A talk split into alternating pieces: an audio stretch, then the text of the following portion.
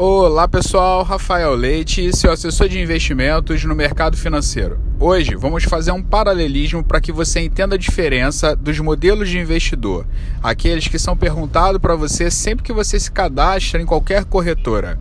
Você tem os três tipos que são conservador, moderado e agressivo. Suponhamos que você goste de dirigir carros. Você vai dirigir o um modo conservador sempre a no máximo 60 km por hora. Isso vai fazer com que você corra muito menos risco no trajeto que vai de encontro aos seus objetivos. Já se você dirigir um modelo moderado, você vai conseguir dirigir a 120 km por hora. Isso vai fazer com que você chegue um pouco mais rápido aos seus objetivos, correndo um pouco mais de risco. Já se você dirigir o modo agressivo, você vai chegar seus objetivos a 250 km por hora. Porém, os riscos que você corre nesse percurso são muito maiores. Em resumo, é isso, pessoal. Tenham todos um excelente dia. Até o próximo áudio.